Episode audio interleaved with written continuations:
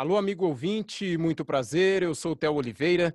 Aqui estamos para mais um Além do Arco-Íris, com reflexões em torno da doutrina espírita. Rogamos ao Senhor da vida, abençoe nossos propósitos de bem servir.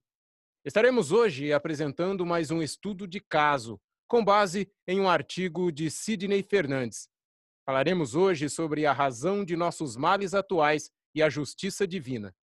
Se você tem alguma sugestão para o nosso programa, escreva um e-mail para carloseduluz@uol.com.br. Carlos Edu Luz, tudo junto, arroba uol.com.br.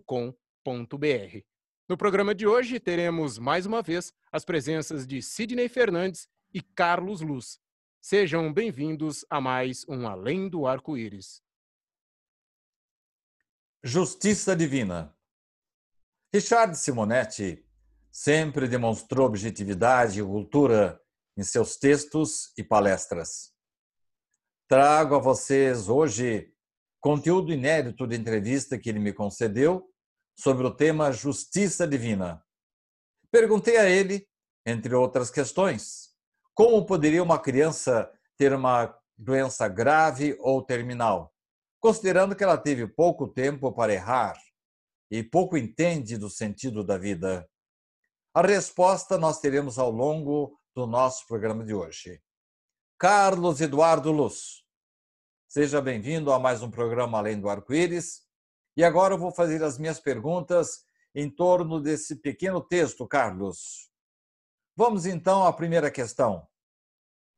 Carlos, como poderia uma criança ter uma doença grave ou terminal considerando que ela não teve tempo para errar e pouco entende do sentido da vida, Carlos?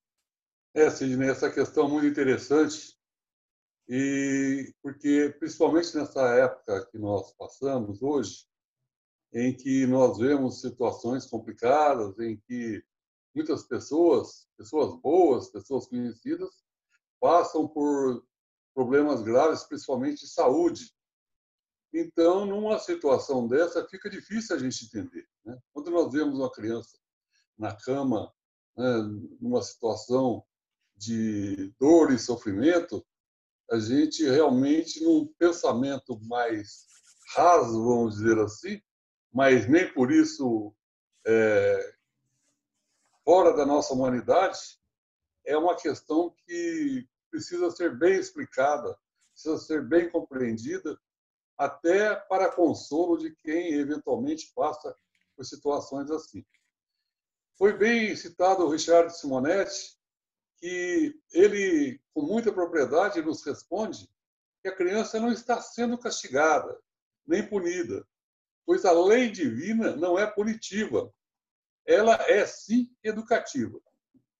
Quando praticamos o mal, nos comprometemos no vício, na irresponsabilidade, no crime e no suicídio, provocamos desajustes perispirituais, vamos dizer, Sidney, violentos.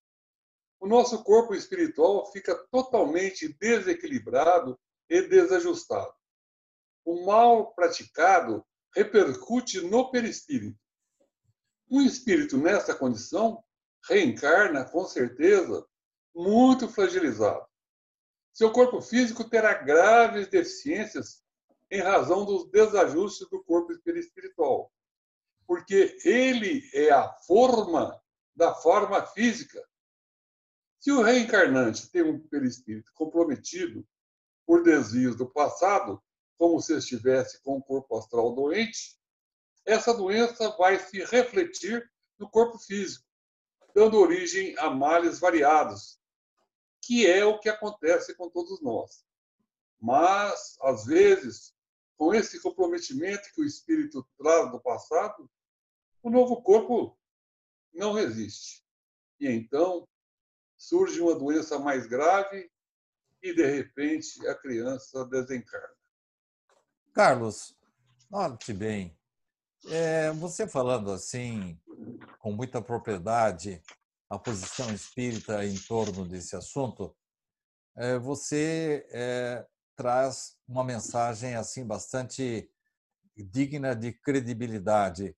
Mas, Carlos, é como você disse mesmo, é, quando você está diante da situação real, a gente fica assim condoído e olha assim para uma criança numa situação dessas e a gente fala assim: ah, que pecado! Como é que Deus fez isso com essa criança? Você não percebe essa realidade, Carlos, na prática? É interessante aí, você destacou um ponto importante, Sidney. A diferença da percepção aos nossos olhos humanos, mortais, fixados na nossa vida material, e os olhos divinos, que têm uma percepção diferente. Então, nós estamos vendo o presente da criança, não estamos considerando que aquele espírito que veio com comprometimentos do pretérito, ou seja, comprometimentos de outra encarnação. Essa breve existência da criança, eventualmente que venha a desencarnar por essa doença grave, ela representa uma espécie de escoamento dos desajustes espirituais que aquele espírito acumulou no passado, para que em uma próxima encarnação ele possa vir em melhores condições. E, obviamente, Sidney, essa, essa, esse comprometimento está ligado às pessoas que participam desse drama, literalmente drama, em que, ou no caso, os pais, os familiares, né, que veem a criança passar por esse sofrimento. Com certeza, eles tiveram participação, tiveram comprometimento também nessa na situação que gerou esse desajuste, esse karma, e a necessidade de aprendizado desse espírito reencarnado que passa pelo sofrimento, ele é também uma oportunidade de aprendizado dos familiares e todos os que vivem esse drama. E assim sendo, todos aprendem, todos evoluem e todos com certeza terão uma, uma oportunidade de convivência no futuro, numa outra encarnação e até também no próprio plano espiritual, quando lá chegarmos, teremos condições de estarmos com eles e continuarmos a nossa jornada no tempo, cujo destino final é a perfeição no, no infinito dos tempos. Ô Carlos, eu achei muito interessante, muito providencial essa sua citação da família, porque realmente, quando temos uma pessoa dentro da casa, não sofre apenas o doente, mas os pais, os irmãos, os familiares mais próximos. E eu entendo bem o que você quer dizer. Nesse caso, Carlos, nós podemos entender então que a morte dessa criança, ou eventualmente até uma doença mais grave, que traz sofrimento para a criança e toda a família. Tudo isso, Carlos, poderia representar um castigo de Deus pelos erros cometidos tanto pela criança como pelos familiares do passado, Carlos? É, Sidney, essa, essa questão é, ela está impregnada, vamos dizer assim, nas nossas tradições e nós trazemos também até por vamos dizer, por um atavismo, por uma, é, uma herança da nossa, uma herança reencarnatória que trazemos, de pensarmos em termos de castigo, daquele Deus vingativo e que castiga. Né? Então, não podemos entender que uma criança que morre, ou seja, que desencarna em terra infância, ou um rapaz que enfrenta uma situação precária e terrível, estejam sendo, vamos dizer, castigados por Deus. Deus não castiga ninguém, nós é que nos castigamos. Sempre nós temos oportunidades né, de seguirmos pela linha reta do bem, e com certeza essa linha da prática permanente do bem é uma linha que eliminaria de nós qualquer necessidade de passarmos pelo sofrimento. Mas isso, vamos dizer, Sidney, seria teórico, porque ninguém consegue acertar, evoluir, né? Praticar o bem acertando da primeira vez, da primeira vez. Então, o processo evolutivo é um processo que ele é demorado, ele é doloroso, ele é penoso, ele exige de nós um empenho. E muitas vezes nós saímos da linha do caminho do bem até também por uma herança reencarnatória que trazemos da animalidade. O estado de violência, de agressividade, de egoísmo, tudo isso aí é um instinto nosso que deverá ser sublimado e ser transformado em amor. Né? E até nós aprendermos a fazer isso, nós passamos por situações é, complicadas. Né? Então, mas com certeza Deus não castiga ninguém. Nós é que nos castigamos. Interessante, Carlos, você falar isso, porque há sim, vamos dizer, uma generalizada crença é, na maioria das religiões e mesmo algumas filosofias, essa ideia de castigo ou prêmio. É... Bom, Carlos, mas se não existe castigo, não existe prêmio, o que, que existe então? Você poderia dar um exemplo para nós, para poder ilustrar melhor essa questão de a criança passar por essa situação que, para nós, aos olhos nossos, uma sensibilidade de, de encarnados, de adultos, às vezes causa estranheza, porque você vê uma criança sofrendo ali, não é fácil entender isso. Você tem algum exemplo para nos dar, Carlos? É, essa, essa questão sua, Sidney, eu vou buscar, buscar na fonte de um, de um escritor que escreveu um, um artigo muito interessante e dá um exemplo que é perfeito para isso. Não sei se você conhece, é um artigo de Sidney Fernandes. Opa! Aí, Sidney, o, o, o, o que, você escreveu ali era que, nesse exemplo, é, você diz que o mesmo ocorre com o pai que está lidando com o filho, criança ainda, ele diz: Meu filho, tome cuidado com esta faca, você pode se cortar. Agora, vamos imaginar que um filho não leve em consideração a recomendação do pai e sofre um talho no braço, secciona alguns nervos, vasos, um ferimento muito sério. Seria até preciso levá-lo para o hospital. E aí, o pai iria abandoná-lo? Ou iria dizer assim: Eu avisei você para não brincar com a faca, agora se vire sozinho. É, Sidney, absolutamente o pai o levará ao pronto-socorro e o tratará com muito carinho e com o melhor médico possível, que precisará fazer uma cirurgia para religar os músculos, nervos e vasos que foram cortados. A criança vai sofrer o resultado de sua inconsequência. Ela vai aprender, às custas das próprias lágrimas e sofrimento, que deve tomar cuidado quando mexe com a faca. Assim poderíamos questionar: o pai castigou o filho? Obviamente que não. O filho aprendeu com seu erro e consequente sofrimento, que deverá sempre tomar cuidado ao lidar com uma faca. Assim acontece com a justiça divina. Nós somos programados para o bem, para o equilíbrio. Se nós não correspondemos àquilo que deve ser feito, cumprindo as leis divinas, e se fizermos as coisas indevidas e nos, nós nos comprometeremos no vício e no crime, desajustamos-nos, por consequência, perispiritualmente.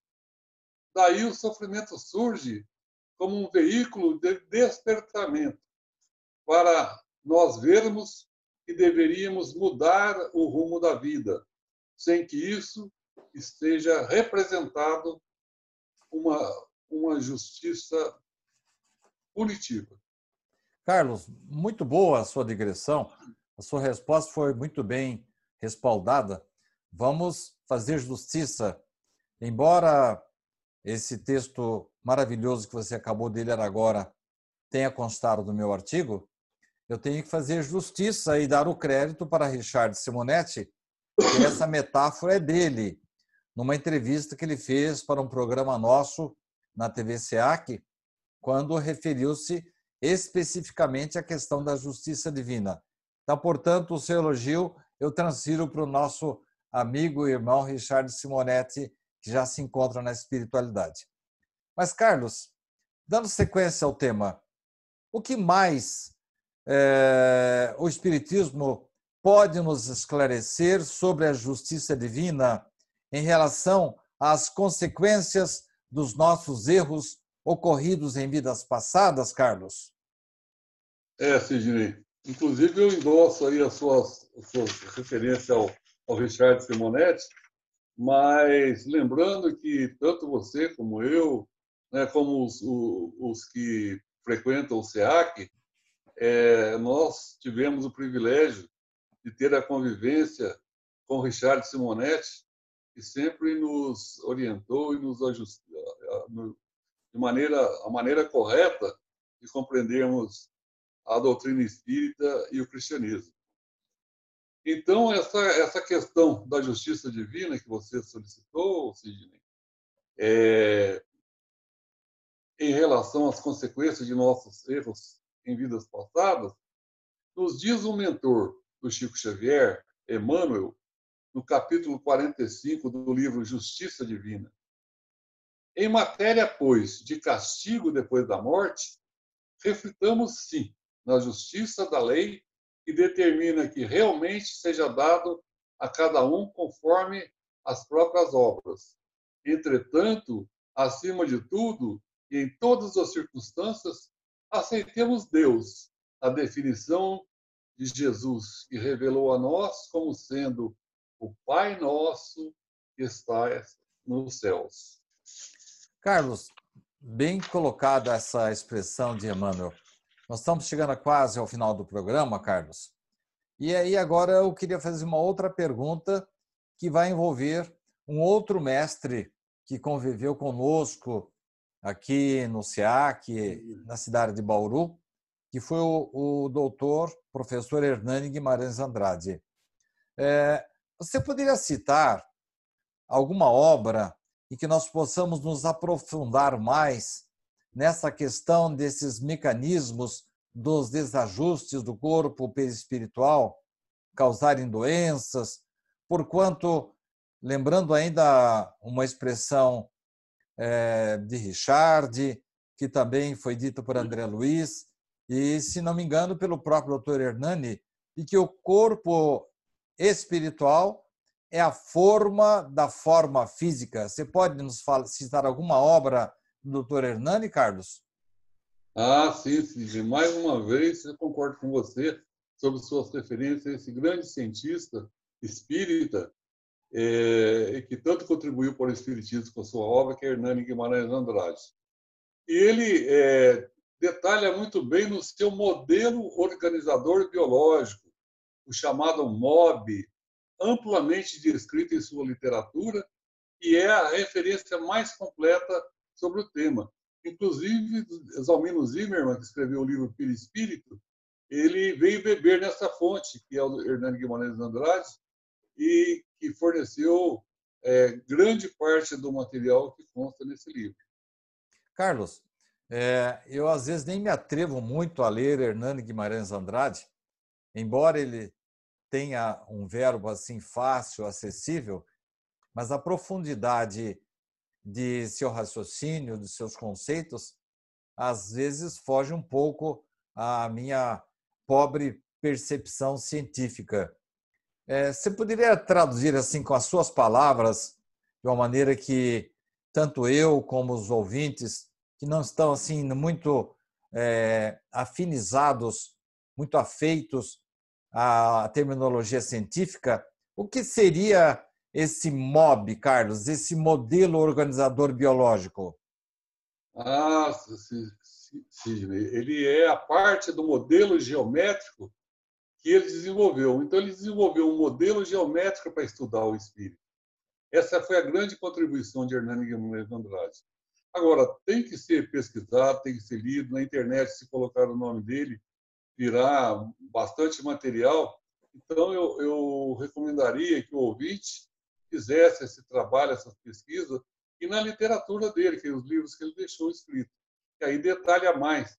Em poucas palavras não dá para descrever, a não ser dessa maneira simplificada que foi falado. Né? Você pode citar algumas dessas obras?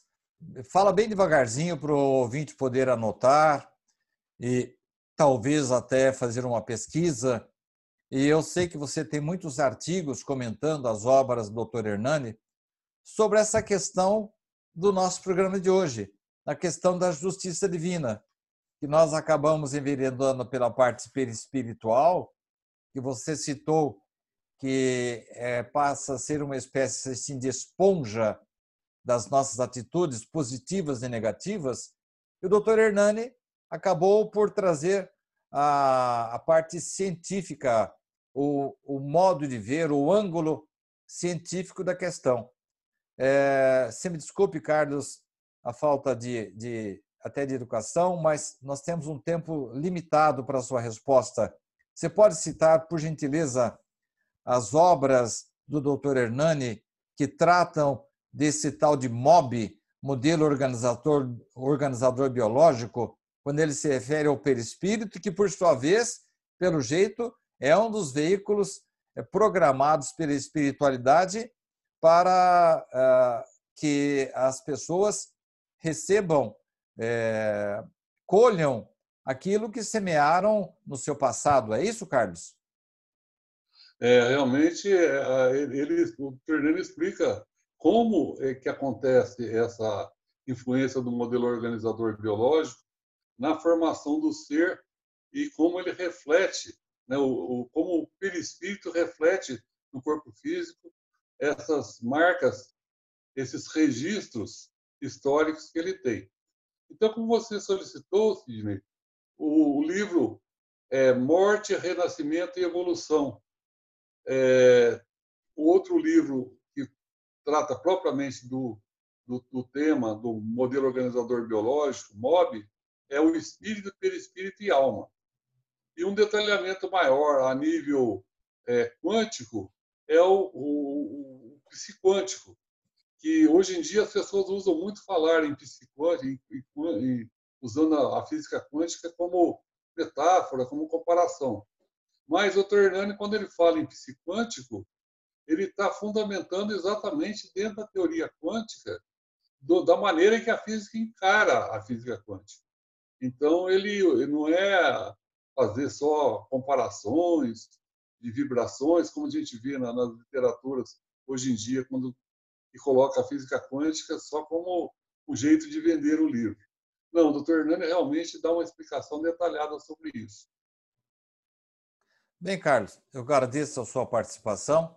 É muito interessante a citação que você fez da obra do Dr. Hernani, mas não podemos esquecer que a fonte principal é, em que nós em que nos abeberamos para, para justificar as distorções, aparentes distorções, é, os indivíduos que nascem com certas limitações, às vezes não compreendidas pelo homem, em que o perispírito, muito bem colocado por você, é esse elemento estudado pelo Dr. Hernani e muitas vezes citado por André Luiz em suas obras como sendo a forma da forma do nosso corpo físico.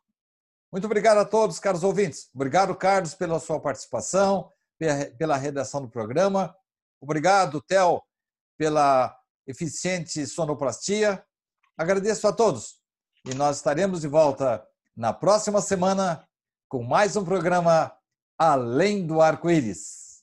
Até lá!